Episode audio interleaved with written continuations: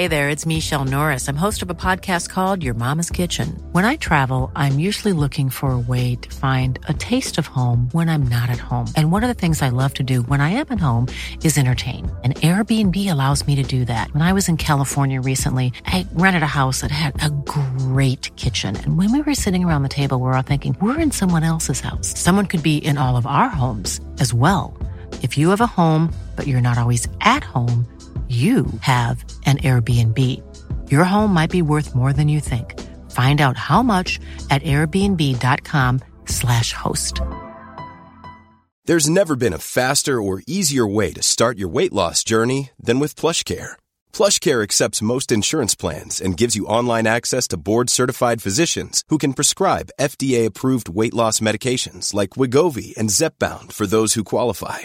Take charge of your health and speak with a board-certified physician about a weight loss plan that's right for you. Get started today at plushcare.com slash weight loss. That's plushcare.com slash weight loss. plushcare.com slash weight loss.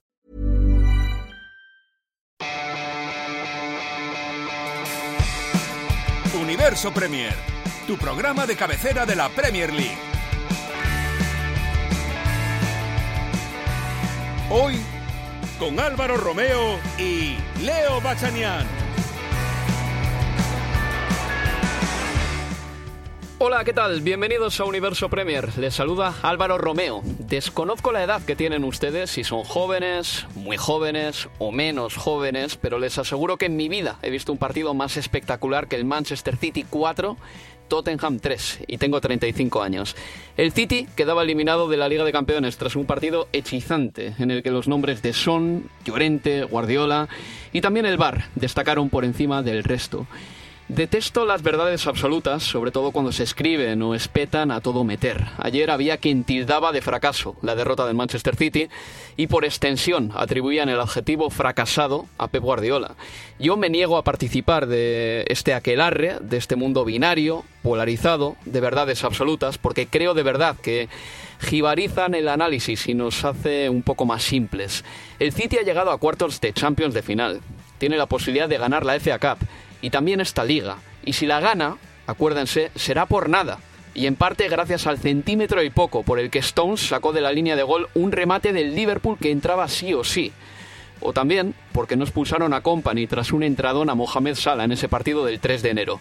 Hubiese sido un jaque mate a la Premier League, por un centímetro o por un árbitro que indultó a Company. Un ínfimo margen, liliputiense. Yo les voy a hacer un paralelismo, pero a la inversa.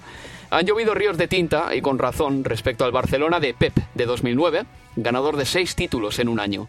Se ha escrito mucha literatura y hasta se han hecho documentales, el Take the Ball, Pass the Ball, de ese Barcelona y creo que con muchísima razón, porque ese Barcelona es quizá el mejor equipo que se haya visto en los últimos 25 años.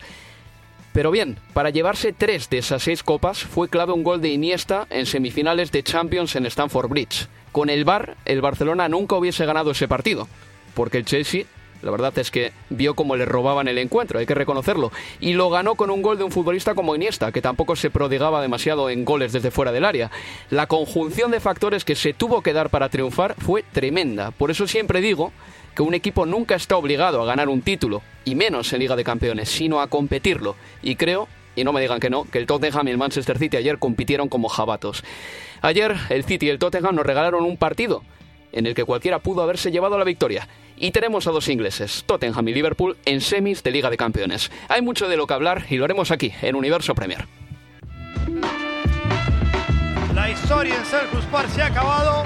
Lo ha ganado el Manchester City. celebra con toda la rabia del mundo Jürgen Klopp a los acordes del You'll Never Walk Alone. El Liverpool que gana al Chelsea el partido más difícil de cuantos le quedaban aquí al final y aguanta, resiste las embestidas del City de Pep Guardiola.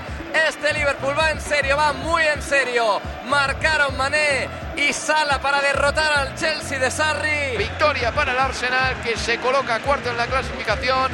Watford 0, Arsenal 1. La fiesta del Newcastle en eh, Leicester. 2-0 para el uh, Burnley el Cardiff. Eh, ¿Qué ha pasado en el eh, Brighton Bournemouth, Luis Cobos? Pues goleada del Bournemouth 0-5 ante el Brighton en el Diamex y veremos cómo afronta sobre todo anímicamente porque en pocos días el martes tiene un partido increíblemente importante ante el Cardiff. Lo ha ganado el Cardiff, que se recupera, resucita y aumenta las esperanzas para permanecer en la máxima división inglesa.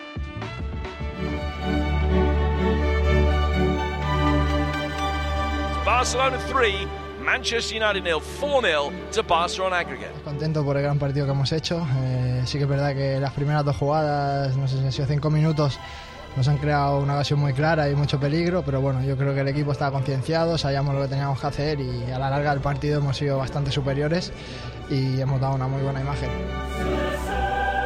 The dream is over, the domestic treble still very much on, and Tottenham will have a say about that here at the weekend.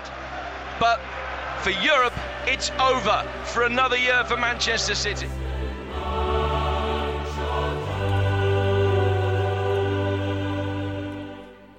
Los resultados de la vuelta de los cuartos de final fueron los siguientes. Barcelona 3, Manchester United 0. Messi marcó dos goles, Philippe Coutinho otro más. Lo celebró como Riquelme, pero no para que le escuchasen, sino para cobrarse ciertas facturas con el Camp Nou. El eh, Oporto perdió 1-4 con el Liverpool. El Liverpool ya está en semis, se enfrentará al Barcelona. El primer partido será en el Camp Nou, el segundo será ahí en Anfield.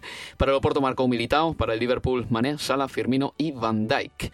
El eh, Manchester City ganó 4-3 al Tottenham, pero pasa el Tottenham por el valor doble de los goles fuera de casa. Son marcó dos, eh, Llorente marcó uno. Para el City, Sterling dos golitos, Bernardo Silva y Agüero. Y una de las sorpresas ha sido esa eliminación de la Juventus a manos del Ajax. 1-2 ganó el Ajax ahí en Turín. El gol de la Juve lo marcó el de siempre, Cristiano Ronaldo para el Ajax, Van de Beek y luego marcó De Ligt de cabeza. Así que esto es todo. Tenemos por lo tanto dos semifinales. Eh, será el Oporto, oh, perdón, el Barcelona y el Liverpool jugarán una de ellas y la otra el Tottenham contra el Ajax. ¿Quién nos iba a decir sobre todo que se iba a producir esta segunda semifinal que les he dicho? Si me dicen que va a ser una semifinal de Europa League, si me lo dicen en septiembre, yo me lo puedo hasta creer. Tottenham Ajax. ¿Quién nos lo va a decir, Leo? Bienvenido. ¿Qué tal? Muy buenas, Álvaro. Sí, sin duda, sorpresa de esa segunda semifinal. Seguramente las cámaras o, o todo el, eh, el palabrerío de, de lo que tiene que ver con estas semifinales de Champions van a acaparar mucho más lo que pase en, en el Camp Nou y en Anfield, pero esa Tottenham Ajax que es también una gran semifinal. Y también eh, se incorpora a esta retransmisión nuestro compañero francés-español, franco-español, Nico Fogg. ¿Qué tal, Nico? ¿Cómo andas? Hola chicos, ¿qué tal? Bueno, ¿es el mejor partido de tu vida? ¿El 4-3 que viste ayer? ¿O tienes alguno por ahí en la recámara, alguno del Marsella que te parece mejor? Pues justo, sí, sí, alguno hay. Hubo un 5-5 contra, Vaya. contra el Lyon, eh, que fue bastante épico también. Pero bueno, como dijeron los entrenadores al final, estos partidos, pues para los amantes del fútbol bien, pero para entrenadores y hinchas, al final son muchos goles encajados y tampoco es que sea algo que se quede, vamos a decir, como alegría. Pero bueno, el de ayer sí que me dio, me dio mucha, la verdad, fue un, un partidazo y, y da, da gusto, da gusto vivir también estos, estos momentos en un fútbol que cada vez, vamos a decir, como más moderno y más, más complicado, ¿no? Vivir estas locuras un poco y sobre todo en Champions. Así que eh, contento y hay que disfrutarlo y ya está, aunque hay muchas cosas que decir sobre ello, por supuesto. Pues vamos con ello, vamos a empezar con ese partido, el Manchester City 4, Tottenham 3.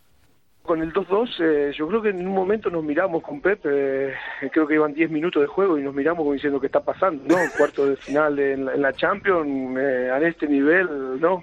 Eh, cuatro llegadas, cuatro goles, ¿no? Fue un poquito difícil de, de entender, ¿no? Nosotros también hemos sido valientes en la forma que planteamos y que fuimos a buscarlo y, y creo que eso es eh, algo importantísimo, ¿no? En, en nuestro mentalmente, yo creo que el, el- el- el- comenzar el partido y, y yéndolo a atacar y a buscar, creo que determinó que, que también ellos tomaran más precauciones y yo creo que lo, pu- los pusimos en dificultades. Era Pochettino en la COPE y ahora es Pep Guardiola. Mistakes in that competition punish us a lot. We knew it, but we scored the goals that we needed. Unfortunately, at the end was a bad end for us. So congratulations, Tottenham. Me niego rotundamente a calificar esto de fracaso absoluto o de éxito absoluto, Leo, por lo que he dicho en la introducción, básicamente, que al final es que los márgenes son escasísimos, la igualdad es tremenda. Estamos hablando de que se han enfrentado dos equipazos sensacionales. Igual fuera de fuera del Reino Unido hay más, eh, bueno, es, todo el mundo sabe que el Manchester City es muy buen equipo, ha ganado 100 puntos, tiene un entrenador muy, mediático, pero nosotros no nos cansamos de decir que el Tottenham es uno de los proyectos más atractivos de Europa y tiene jugadores buenísimos con inversión cero este verano y se han clasificado para semis de Champions. Absolutamente, hace más de un año que no contrata un futbolista el conjunto de Pochettino, el último Lucas Moura en enero de 2018 y en cinco años bajo su mandato son apenas de inversión neta 26 millones de libras lo que se ha gastado el Tottenham. Pero coincido con aquello de que, y yo tampoco lo pongo en términos de, fracaso, no elijo esa narrativa para, mm. para analizar lo que fue la eliminación de, del eh, City de, Guardiola. Te comentaba fuera del micrófono antes que para mí de las ocho eliminaciones con esta que ha sufrido Guardiola como entrenador, dos con el Barcelona, tres con el Bayern y ahora tres con el Manchester City, para mí la de ayer fue probablemente de las mejores eliminaciones, si querés ponerlo en esos términos. Digo, un partido en el que fue absolutamente fiel a su estilo, fiel a su filosofía donde se terminó diciendo por márgenes absolutamente pequeños en un partido en el que convirtió cuatro goles, pero pudo haber marcado, de hecho marcó cinco, pero uno se lo anularon, pero pudo haber marcado hasta seis, siete, generó muchas situaciones de peligro. El segundo tiempo fue muy, pero muy bueno. Y después, claro, sí, en el medio, esto no es para justificar todo, no es que fue todo color de rosa. Ha cometido errores Guardiola en esta eliminatoria, los hablamos en la ida, el haber dejado en el banco de suplentes a Kevin De Bruyne, claro, ahora con la perspectiva de lo que es la eliminación, ese, esos errores de selección de personal cobran ahora, creo que mayor eh, relevancia o importancia. Creo que hacer también la elección de Vincent Company como central en detrimento de Stones o de Otamendi,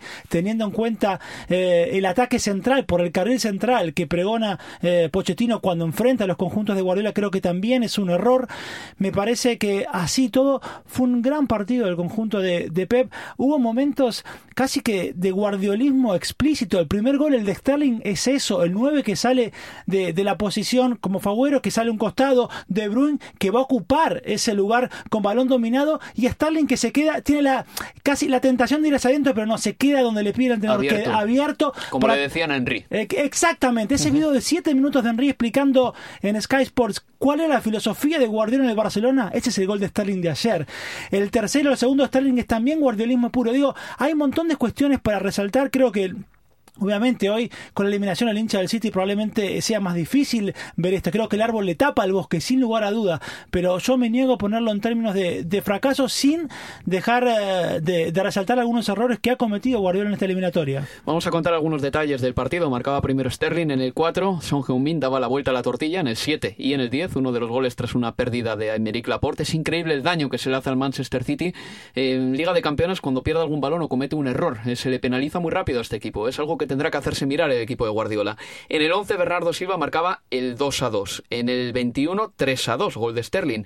En el 59 4 2, obra del Kun Agüero. Ahí el City estaba clasificado. Y en el 73 eh, llegaba el 4 3 final de Fernando Llorente. Aquí me quiero detener con Nico porque tanto el gol de Llorente como el último de Sterling, eh, bueno, fueron goles revisados y el de Llorente se dio y el de Sterling fue anulado. ¿Qué te parecieron esas revisiones? Bueno, yo, a ver, yo no soy del bar, eso, eso creo que está, que está claro. Lo que, lo que sí que me pareció muy raro, sobre todo en, el gol de, Llorente, y es algo que creo que no se está dando mucha importancia eh, y se debería, aunque bueno, pues sin hablar del partido, que sea eh, City, Tottenham, da igual, solo eh, pararnos un poco en esto, es que nosotros en casa, delante de la televisión, tuvimos unas imágenes que el árbitro no tuvo cuando fue a verlo, porque decidió el, árbitro del, partido, decidió ir a verlo, ese gol de, Llorente por una supuesta mano, y no le dieron la imagen desde otra perspectiva, que es la que nosotros sí vimos, que sí parecía que tocaba. La única toma de cámara que esclarecía realmente algo. Quiero decir, no necesariamente queremos que pite en mano o que anule el gol, pero que le den la toma de cámara, la única que de verdad importa y la única que de verdad explicaba un poquito y esclarecía la situación. Sí, al final es lo que lo que yo no entiendo y, esto no es solo en Champions, y ya veréis con la Premier cuando llegue empezará igual. Estamos hablando de tres o cuatro personas delante de varias eh, varias pantallas en un autobús eh, quiero decir que hay gente, tienen un montón de imágenes, tienen tiempo, porque al final están parando muchísimo tiempo no entiendo cómo es posible que el, el, que esté viendo la televisión tenga una toma y no se la dé, ya sea porque se vea la mano o no se vea, da igual, el árbitro debería tener exactamente las mismas, a todas las tomas posibles para poder tomar una decisión. Yo, para mí, el gol es legal. Porque al final le toca un poco en el codo, pero bueno, tampoco, o sea, lo tiene pegado y luego viene el muslo. Y también creo que salta un jugador delante del, del City que puede tocar también el balón. O sea, es muy difícil luego decidir, pero claro, si no le das esa imagen que hemos visto todos, que sí toca la mano, pues obviamente como que se tuerce un poquito quizás el, el, juicio del árbitro, ¿no? Y al árbitro no le das las herramientas necesarias para que tome una decisión. Hay que otorgarle todos los elementos de juicio disponibles. Yo no comprendo cómo el realizador del bar o los árbitros de la sala del BOR no hayan entregado la única toma que realmente aclaraba algo que yo repito, para mí ese gol debería haberse dado como válido, aunque a partir del 1 de junio cuando se implanten las nuevas normas de qué es mano y qué es no, ese gol va a ser ilegal. Exacto, porque aún, aún si hubiera visto esa toma que bien dice Nico y, ustedes comentan con Álvaro, vimos todos en casa, pero no le mostraron al árbitro turco, aún habiéndola visto, si suponemos eso, si se, se lo hubiera mostrado, el, el, gol hubiera, hubiera sido válido aún, porque no estamos todavía en el primero de junio, cuando a partir de allí sí hubiera tenido que haber sido anulado el gol de, de, de Llorente, pero claro, la cuestión con, con el VAR también creo que sería muy bueno, no, no, no descubro nada, se ha dicho muchas veces, la posibilidad de escuchar qué es lo que se delibera entre la oficina donde está la gente del bar, los autos que están allí, y el terreno de juego, porque allí también me parece que eso termina generando un nivel de histeria, de conspiranoia que, que no, que no ayuda. Bueno, pues eh, vamos a hacer una ligera pausa y seguimos hablando de esta preciosa jornada de la vuelta de los cuartos de final de la Liga de Campeones. Normally, being a little extra might be a bit much, but not when it comes to healthcare. That's why United Healthcare's Health Protector Guard fixed indemnity insurance plans, underwritten by Golden Rule Insurance Company, supplement your primary plan so you manage out of pocket costs. Learn more at uh1.com. Hi, I'm Daniel, founder of Pretty Litter. Cats and cat owners deserve better than any old fashioned litter. That's why I teamed up with scientists and veterinarians to create Pretty Litter. Its innovative crystal formula has superior odor control and weighs up to 80% less than clay litter. Pretty Litter even monitors health by changing colors to help detect early signs of potential illness. It's the world's smartest kitty litter. Go to prettylitter.com and use code ACAST for 20% off your first order and a free cat toy. Terms and conditions apply. See site for details. Hey there, it's Michelle Norris. I'm host of a podcast called Your Mama's Kitchen. When I travel, I'm usually looking for a way to find a taste of home when I'm not at home. And one of the things I love to do when I am at home is entertain. And Airbnb allows me to do that. When I was in California recently, I rented a house that had a great kitchen. And when we were sitting around the table, we we're all thinking, we're in someone else's house. Someone could be in all of our homes as well. If you have a home, but you're not always at home, you have an Airbnb. Your home might be worth more than you think. Find out how much at airbnb.com/slash host. Universo Premier, tu programa de cabecera de la Premier League.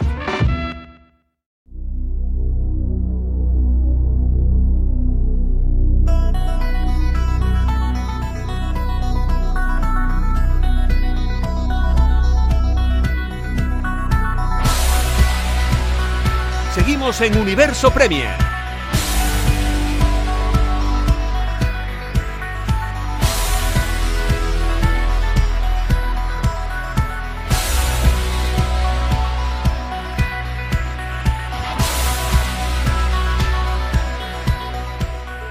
Aquí continuamos en Universo Premier. Seguimos analizando el Manchester City 4, Tottenham 3.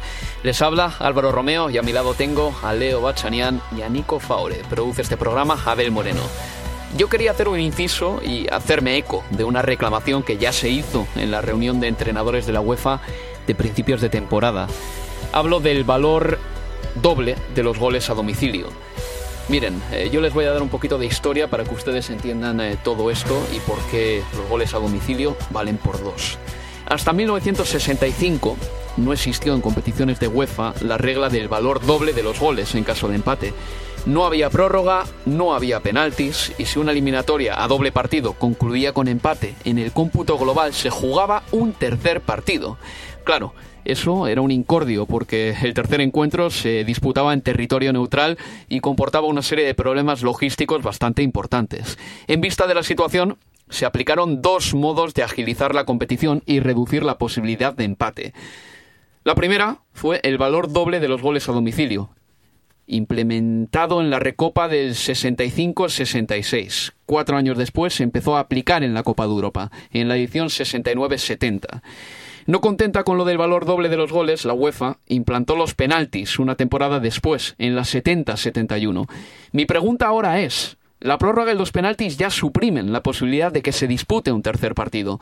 Por tanto, ¿por qué se mantuvo vigente el valor doble de los goles fuera de casa? ¿Por qué dos tie breaks paralelos si con uno ya basta? ¿Por qué se mantiene vigente? Vaya.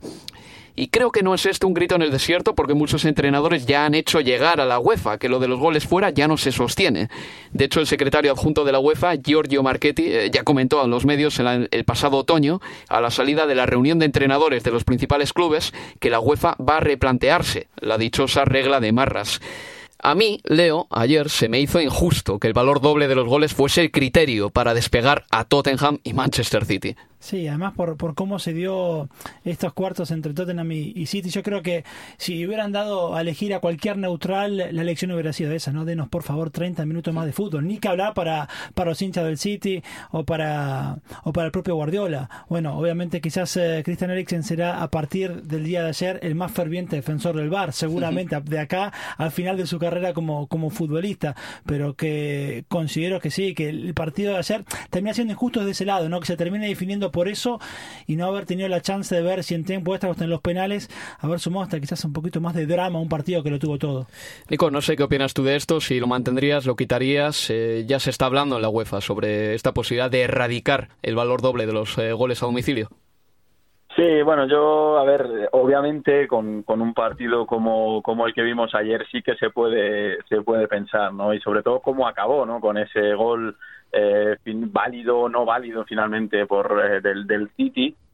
Eh, pero bueno, yo, ya es que veo que ya han puesto el bar y para mí no está no está funcionando. Creo que llámame antiguo, pero pero sí que prefiero quedarme con como como estaba. Ya todo el mundo sabe cómo va, esto es así. Eh, bueno, pues 4-3, al final tienes que tienes que meter otro gol y el City lo hizo eh, aunque bueno, al final pues se, revisó y, no, se dio ese, ese gol por el fuera de juego de, de, Agüero. Además fue un golazo, la verdad, lo que hicieron tanto Agüero como, como Sterling en un minuto 93, perdón, eh, para, para decidir una, una eliminatoria. Nico, pero, pero es justo que se anulase el gol de Sterling. Realmente el VAR ahí sí que entró para bien. Bueno, sé que estamos en las mismas. Al final es una, es una interpretación de, una persona. Quiero decir, el problema para mí y que, tiene este, este bar, y podríamos estar hablando de verdad semanas, porque yo pues eh, soy anti-bar, lo digo sin problema. Sí que tengo mucha, mucho debate con, con gente que es pro-bar, y al final la persona que decide es una persona humana. Quiero decir, si para mí es penalti para mí no es fuera de juego, porque a veces eh, sí, son de dos metros o tres, pero otras no hay nada, otras eh, pues ha tocado este como pasó ayer con, con, Agüero, ¿no? Al final se juega a nada y tienes que decidir.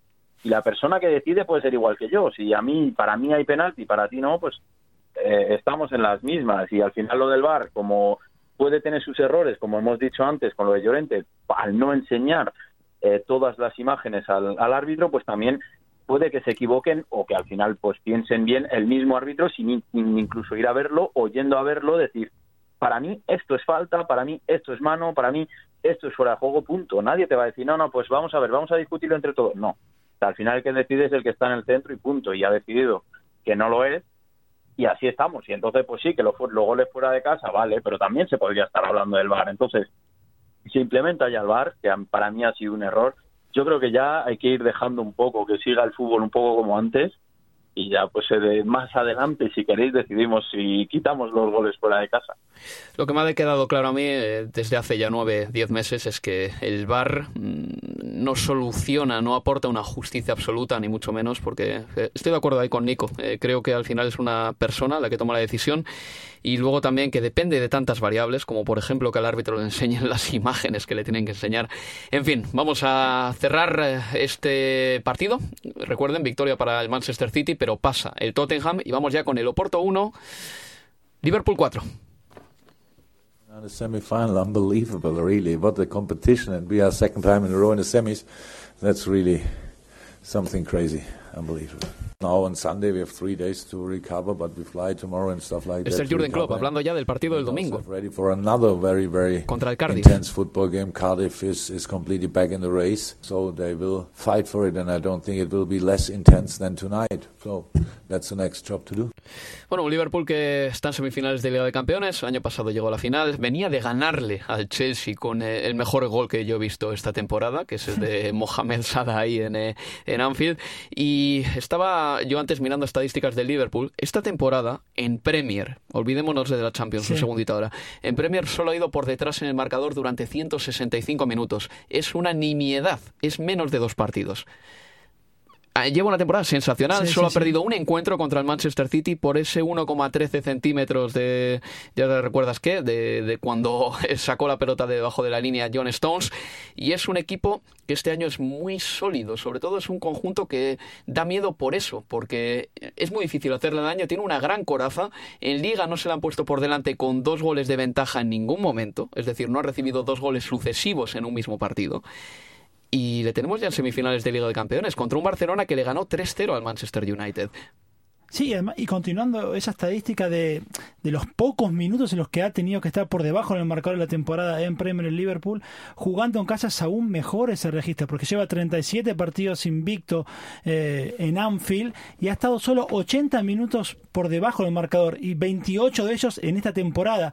Y lo mejor aún es que es un equipo que está demostrando mucho carácter para en partidos en los que le toca estar por detrás terminar ganándolos. De hecho, ha ganado las últimas cuatro veces en los que ha estado por detrás en el marcador. Sí, eso le ha ocurrido en, Premier y por ahora no en Champions. Pero es que ofrece una solidez que evidentemente la temporada pasada no tenía. Está ahora en lo que puede ser, o que todos podían pensar como una final de Champions, se da en semifinal. El rival es el candidato, no sé para Nico, pero creo que es el candidato natural de todos, que es el Barcelona. Este, pero lo bueno es que define en casa, no olvidemos eso, define en Anfield. Eh, Nico, eh, te paso a ti la patata caliente. Antes de nada, eh, preguntarte también, eh, para que te mojes, eh, si te parece que lo tiene más fácil el Liverpool para ganar la Liga o el Manchester City. Recuerdo, el Liverpool tiene que ganar cuatro partidos. El Manchester City tiene que ganar cinco. Pero el City depende de sí mismo porque si gana los cinco, se lleva el campeonato. Bueno, yo después de, lo de ayer te diría que ya el City porque porque lo, lo va a dar todo con lo que con lo que le queda al final en la liga, aunque están están también las las copas por supuesto, pero yo creo que sí, que después de, caer eliminado no le queda otra a Guardiola y al final han demostrado durante todo todo el año que, que son bastante superiores, mm, quizás menos al Liverpool que está también a un nivel eh, espectacular, pero pero sí que diría que, que al final el City, porque el Liverpool se va a tomar muy en serio, obviamente, este eh, esta esta semifinal y bueno, pues el Liverpool también merece estar ahí, pero yo creo que sí que al final se va a jugar a, a nada, que jugará a nada, pues como hasta ha sido hasta hasta ahora, como fue ayer en ese en ese partido, pero creo que esta vez el, el City saldrá saldrá vencedor.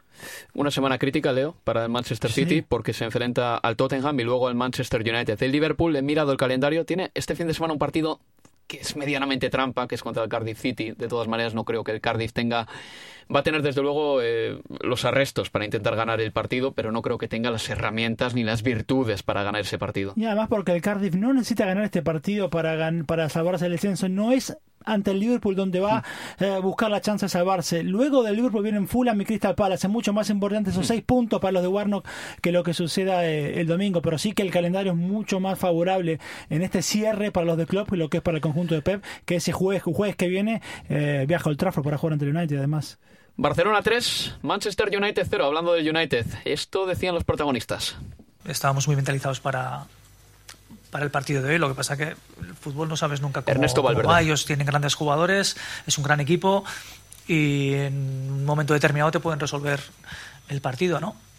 Y en líneas generales, yo creo que eso se ha demostrado en, en, eh, tanto en la ida como en la vuelta, que nosotros hemos jugado muy serios, hemos jugado muy, muy mentalizados para, para pasar y de ahí que hayamos tenido este, este premio. You know that's uh, unfortunate with with uh, goalkeepers when when you make an error, you, you Hablando del get, error uh, de De Gea. and that'll be remembered of course tonight. But he's made some fantastic saves as well. Dice que which, también De Gea ha hecho uh, grandes all paradas esta temporada, his, no solo uh, este error. His contribution to Y the que no deberíamos quedarnos solo con eso. But that's sometimes it happens. That's football. Eso decía Ole Gunnar Solskjaer. Ganó el Barcelona con dos goles de Messi, uno de Philippe Coutinho. Mm, decir que Messi ya lleva 45 goles esta temporada, que diría que la lucha por el balón de oro ha quedado un poquito decantada esta semana con eh, Mba- para mí, lo que sucede en las ligas debería contar para el balón de oro, pero parece que para los eh, iluminados que tenemos ahora, eh, lo que cuenta es únicamente lo que pasa en la Liga de Campeones y en el Mundial, como si lo que pase cada fin de semana no cuente para nada. Bien, si ese es el criterio y ese es el nivel, Lionel Messi, que sigue en liza, Liga de Campeones, Mohamed Salah, un futbolista que eh, el año pasado se llevó el premio al mejor jugador africano y alguno más que ahora mismo no recuerdo, realmente estarían por delante de Cristiano Ronaldo y del propio Kylian Mbappé a la hora de ganar el balón de oro. Yo creo que se lo lleva, que se lo lleva Messi esta temporada. No, no, no tengo ni ninguna duda que pase lo que pase. Es más, ahora en, en semifinales o lo que pueda suceder en una eventual final de Champions, para mí creo que se lo, se lo deberá terminar llevando el argentino. Nico, quería preguntarte por Pogba. Yo, mira, eh, Pogba en el Camp Nou hizo un partido en el que sus detractores seguramente sacarían pecho, porque retuvo demasiado la pelota. Tú como francés, Nico, eh, a Pogba le has visto en todas las versiones posibles, con la Juventus, con la selección de Francia, eh, con el Manchester United, días buenos y malos. ¿Tiene cabida realmente en un equipo español como el Barcelona o el Madrid que gustan quizá de mover la pelota un poquito más rápido, sobre todo el Barcelona? Bueno, creo que Barcelona diría que difícil. Diría que difícil. Sí que es verdad que en el partido de ida me pareció que, que Pogba estuvo muy bien, estuvo aguantando bastante al, al equipo, echándoselo un poco eh, para, para tirar hacia, hacia adelante al, al United, que lo necesita al final, pero sí que es verdad que luego, pues en estos momentos, ¿no? Se le ve un poco aguantando demasiado el balón o algunos errores quizás, quizás que, pues a lo mejor lo acaba pagando, ¿no? Y el problema que tenemos con Pogba, ya sea en Francia o, o, bueno, en el mundo entero, porque al final Pogba se habla, se acaba hablando en, en el mundo entero, es que cuando falla o cuando tiene un mal partido, pues eh, rápidamente se, eh, se habla solo, solo de eso, ¿no? Yo creo en el Madrid puede ser, sí que lo vería quizás un poco más porque pues estaría un poco tendría menos presión de pues el juego del Barcelona, quizás no le no le conviene tanto, sí que de jugar un poco al primer toque, intentar abrir espacios eh, le, le, cuesta un poco un poco más, sobre todo últimamente. Yo no sé si es porque pues todo lo que haya pasado con, con Mourinho, no sé si tiene que ver, eh, pero pero claro, cuando se aguanta tanto el balón y al final se para demasiado el, el juego, ¿no? Yo creo que en estos equipos y en, en, estos partidos se nota mucho. ¿Qué pasa? Que Pogba encima, aparte de lo que hace en el campo, pues es muy conocido por lo que hace fuera y al final, como he dicho, se le critica el doble. Ha pasado con Francia, ha pasado pues en todos los equipos un poco en, en los que ha estado, ¿no? Y al final yo creo que sí, que le quizá le es más un problema para él. Entonces está muy bien en United. Yo creo que en un equipo así, no voy a decir de segunda línea, pero casi si lo comparamos con un Barça o un Real Madrid. Creo que, creo que, que se puede decir, eh, Nico, eh, sin ningún género sí. de dudas, eh, porque eh, simplemente qué jugadores de, de, gran nivel tiene el United ahora mismo, aparte de Rashford, de Pogba y supongo que de David De Gea. Para mí no, pero para muchos sí. O sea, aparte de esos, ¿qué jugadores de primerísimo nivel puede tener el United ahora? Sí, es difícil. Yo creo que es verdad que al final, pues el United hay que tenerlo claro, que no llega a ese a ese nivel todavía, como puede ser el City o bien el, el Liverpool también en, en estos en estos momentos. Entonces dar el paso quizás un poco más. Bueno, sí, yo para el Madrid, por ejemplo, lo diría ahora mismo sí por Zidane, porque porque creo que al final es una es un dúo que puede funcionar muy bien. Eh, creo que Zidane lo está mostrando también con Benzema, que es un poco de este estilo, no no digo futbolístico, sino el estilo un poco que Benzema al final está siempre eh, pues en el medio. Quiere decir, hace buen partido, pues eh, Benzema ya no necesita un el Madrid, no necesita un 9. Hace un mal partido, pero bueno, ¿qué hace el Madrid con este 9? Es un poco este estilo de jugador que necesita quizá alguien que la arrope y creo creo que Zidane que es justamente lo que no ha hecho Mourinho creo que Zidane sí podría hacerlo en el Barça la verdad no lo veo no lo veo Leo, ¿qué, ¿qué, le estaba poseyendo a Ed Woodward cuando decidió fichar a Fred por 60 millones? ¿Quién? ¿Qué, ¿Qué, espíritu maligno? Ese hombre no vale 60 millones, lo siento, pero son muchos años de ver fútbol y, un jugador de 60 millones tiene que aportar algo distinto. Sí, pero en todo caso, a ver, la culpa de, de, esos 60 millones no, no son de, de Fred y sí, en todo caso, eh, en parte es un fichaje de, Mourinho, sí, también de, de Woodward, en todo caso Mourinho lo aprobó mm. en su momento, pero evidentemente sí, no, no ha estado a la altura de, de ese dinero en ningún momento. Eh, Fred, pero a mí lo que, lo que realmente me llama poderosamente la atención es que va a necesitar un recambio, pero enorme muy profundo este Manchester United y, y, pensaba en una pequeña anécdota de, de Cruyff y, el Ajax allá por 2012 cuando Cruyff eh, casi que se la conoció como la Velvet Revolution sí, en Amsterdam que generó Cruyff poniendo a muchos de sus eh, ex eh, futbolistas al mando de posiciones importantes desde Berkham como asistente técnico de, de Fran de Boer bueno Van der Sar sigue en el equipo mm. que se estaría por ir pero todos en algún rol directivo en el Ajax Cruyff hablaba de, de, la presentación en la que hacen su proyecto de a largo plazo en el Ajax, en el que apenas llegan en la dirección, ahí en, el, em, en, la sala de reunión había una imagen en, la computadora o proyectada en una pantalla grande en la que estaban los distintos estamentos del club. Y por último aparecía el equipo, o sea estaba los directores, el gerente de marketing, así así, el último eslabón era el equipo de fútbol. Lo que Cruyff respondió, eh, le preguntó al, em, al, responsable de marketing, ¿qué pasa si el equipo no gana? ¿Vos cómo vendés el equipo? No, si el equipo no gana yo no puedo vender nada. este, le preguntó a los directivos, ¿qué pasa si el equipo no gana? Este, ¿Ustedes cómo hacen para, para reclutar nuevos futbolistas? ¿Quién va a querer venir a Alex? No, es muy difícil. Si el equipo no gana, es muy difícil que otros quieran venir a este equipo en definitiva lo que quería demostrar Cruyff era que si el equipo no gana no hay proyecto que valga, digo, con que lo cual el foco era al revés, primero el equipo y después todo lo demás. Bueno, en este United las cosas funcionan al revés. El equipo no va bien desde la salida de Ferguson, después de 25 años con él, es entendible, pero el equipo nunca ha estado eh, casi cercano a, repetir resultados de, la vieja época con, con, Ferguson y sin embargo, si vamos a los números, el United está, es más rico de lo que era en la época de Ferguson. Pero yo creo que eso en algún momento va a cambiar, este equipo va a necesitar volver a ganar y volver a ser un equipo realmente que pueda competir a primer nivel más temprano que tarde eso tiene que suceder. Está viviendo desde las rentas en Manchester United, cosa mala. Eh, yo me acuerdo cuando ganó la Champions y el triplete en 1999, que era de los pocos eh, equipos ingleses y mundiales eh, que tenían penetración ya en Asia. Quiero decir, o sea, llevan 20 años o 10 años de ventaja a otros equipos en su labor mercantil pero como tú bien dices, Leo, algún día tendrán que acompañar todo ese buen trabajo de títulos. Y ya por concluir, vamos a ir con eh, ese 1-2 en el estadio de la Juventus. El Ajax se clasificaba para semifinales de la Liga de Campeones, se enfrentará ahí al eh, Tottenham. Eh, Nico, imagino que tú estarás extrañado con esto del Ajax, hasta cierto punto te habrás sorprendido, pero como sigues mucho fútbol, imagino que también verías posible que el Ajax en un momento dado sacase, pues no sé, unos octavos o unos cuartos de final. Sí, sí, porque bueno, al final pues solo hay que ver, ¿no? Lo que lo que han hecho, lo que hicieron también contra contra Real Madrid, ese partido de vuelta que fue eh, fue un espectáculo. Yo creo que al final lo que hemos visto este en este partido eh, frente a la Juve fue exactamente lo mismo. Estamos hablando de 11 jugadores que van a por todas, que a mí eso me, me parece me parece increíble cuando eres un equipo pequeño entre comillas en este eh, en este bueno en estos últimos en estos cuartos de final sí que es como el más era supuestamente de los más asequibles eh, el Ajax no nadie lo esperaba eh, como como bien has dicho en la en, la preview no que si me dicen Tottenham Ajax en, en, Europa League la gente te diría pues bien es un buen partido de, la Europa League no y, y, al final no solo le gana a la Juve no solo le elimina a la Juve que, que es una Juve con Cristiano Ronaldo que también hay que creo que recalcarlo eso porque estamos hablando también de uno de los mejores que ha demostrado que puede llevar él solo casi un equipo también, al igual que lo puede hacer Leo Messi, eh, no solo los elimina, sino de qué manera, ¿no? Teniendo mil ocasiones, eh, dejando a un Real Madrid, a una Juve pues, contra las cuerdas, ¿no? Durante muchos minutos. Es algo que viene de hace muchísimos años, es un estilo eh, que viene desde las escuelas. Yo creo que eso pues el amante de fútbol que hablábamos antes, ¿no? Del bar y del el que no quiere, el que quiere seguir teniendo los goles fuera y demás, es un poco esto, ¿no? Esta, esta esencia del fútbol que se está perdiendo.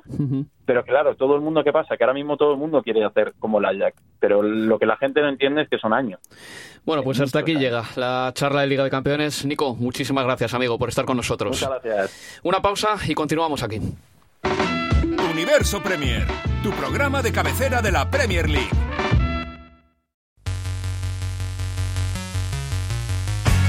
Sigues escuchando Universo Premier. Este sábado, no te pierdas el partido que abre la jornada. For Europe, it's over for another year for Manchester City. Manchester City contra Tottenham Hotspur. And Tottenham here at the weekend. Y el domingo, Este Liverpool va en serio, va muy en serio. la carrera final hacia el título se decide en Estadio Premier. Y aguanta, resiste las embestidas del City de Pep Guardiola. Cardiff City contra Liverpool. Gran tema musical. Y aparte de esos partidos, el sábado a las 3 de la tarde tendremos un Bournemouth Fulham, un Huddersfield Town Watford, West Ham Leicester, Wolverhampton Brighton, a las 5 y media un Newcastle Southampton. Y el domingo, aparte de ese Cardiff City, que será a las 4 de la tarde, a la 1 y media, Everton Manchester United, a las 4, un Arsenal Crystal Palace. Y ya el lunes, eh, día 22 de abril, lunes santo, un Chelsea Burnley. La clasificación de la Premier League ahora está así: el Liverpool, 34 partidos jugados, 85 puntos. El City, 33 partidos jugados, 83 puntos. Tottenham, 67 puntos, 33 partidos jugados. Arsenal, 66 puntos, 33 partidos jugados. El Chelsea ha jugado 34, tiene 66 puntos. Y el United, con eh, 33 partidos jugados, tiene 64. Es decir, Arsenal, Tottenham, Manchester City y Liverpool entrarían en Liga de Campeones y el Liverpool ganaría la Liga de terminar ahora mismo. Y por abajo ya están descendidos el Huddersfield y el Fulham. El Cardiff está decimoctavo a dos puntos del Brighton and Hove Albion, que es decimoséptimo. Leo.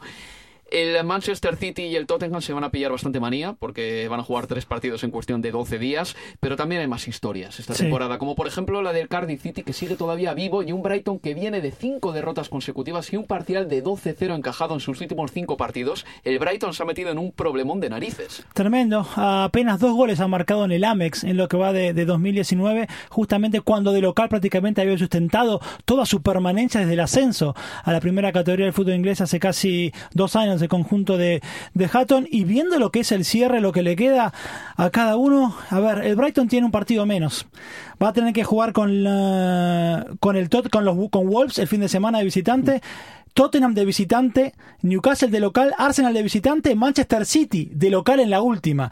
Con lo cual, si descartamos victorias o sacar puntos ante el Tottenham, Arsenal y Manchester City, le quedan dos partidos, Wolves y Newcastle. Newcastle. Tendría que El sacar... Newcastle estará salvado, imagino. Sí, sí, seguro. Yo lo, lo descarto. Para mí, de acá al final, la carrera es eh, Brighton y Cardiff para evitar ese último descenso. Digo, de esos dos partidos, Wolf de visitante y Newcastle de local, tiene que aspirar a por lo menos sacar cuatro puntos. dos Por en caso de que el Cardiff gane a Fulham y a Crystal Palace, que son los dos partidos en los que puede sacar pleno.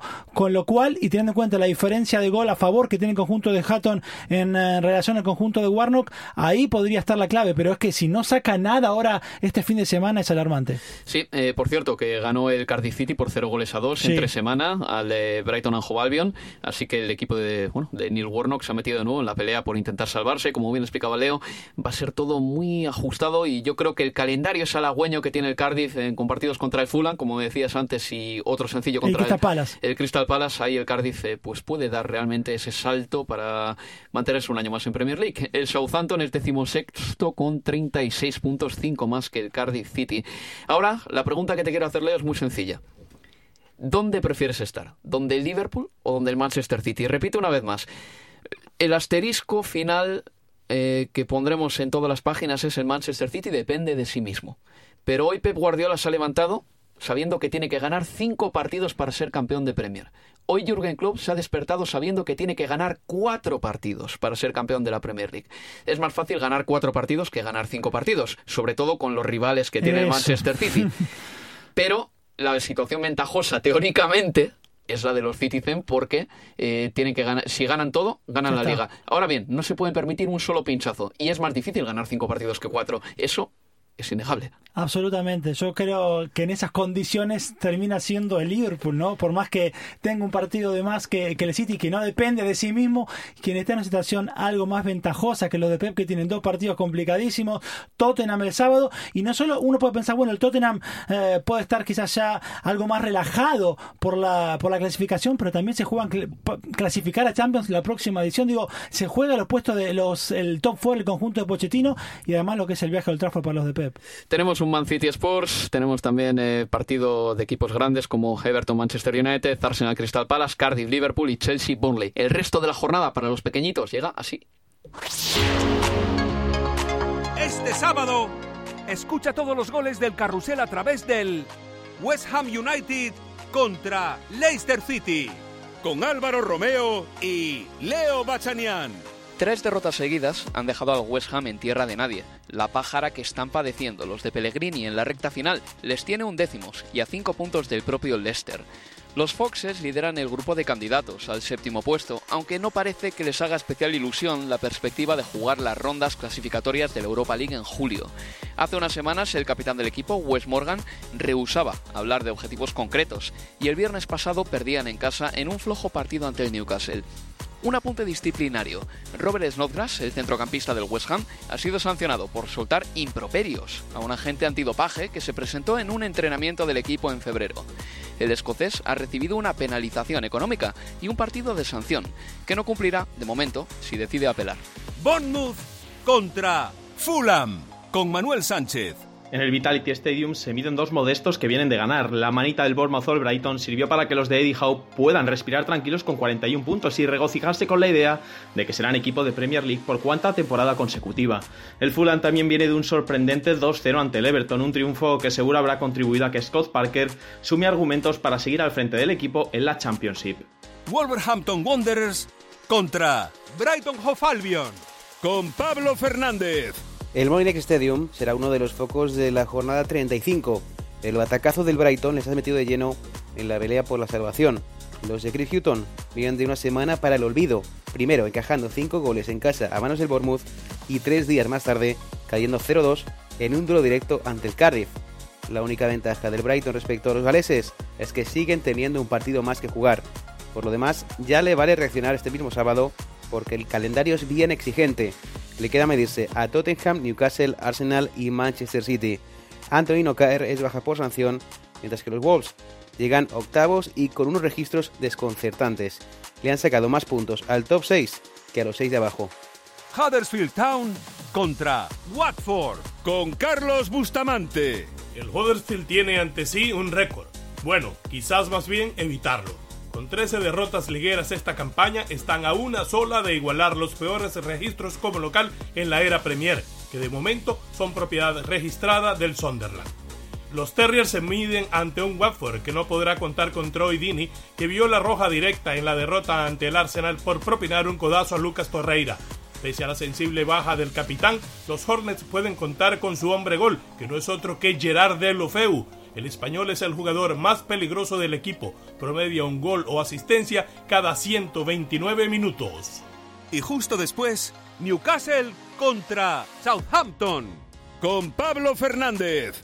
Duelo entre dos equipos casi salvados. Lo tiene hecho Newcastle con sus 38 puntos y le queda todavía trabajo por hacer a Southampton que tiene 36. Los Saints parecen condenados a sufrir hasta el final una temporada más. Aunque vienen de ganar 3-1 al Wolverhampton, la victoria entre semana del Cardiff en Brighton ha reabierto la pelea por abajo. El Newcastle a 7 del Cardiff se puede permitir empezar a mirar hacia el futuro.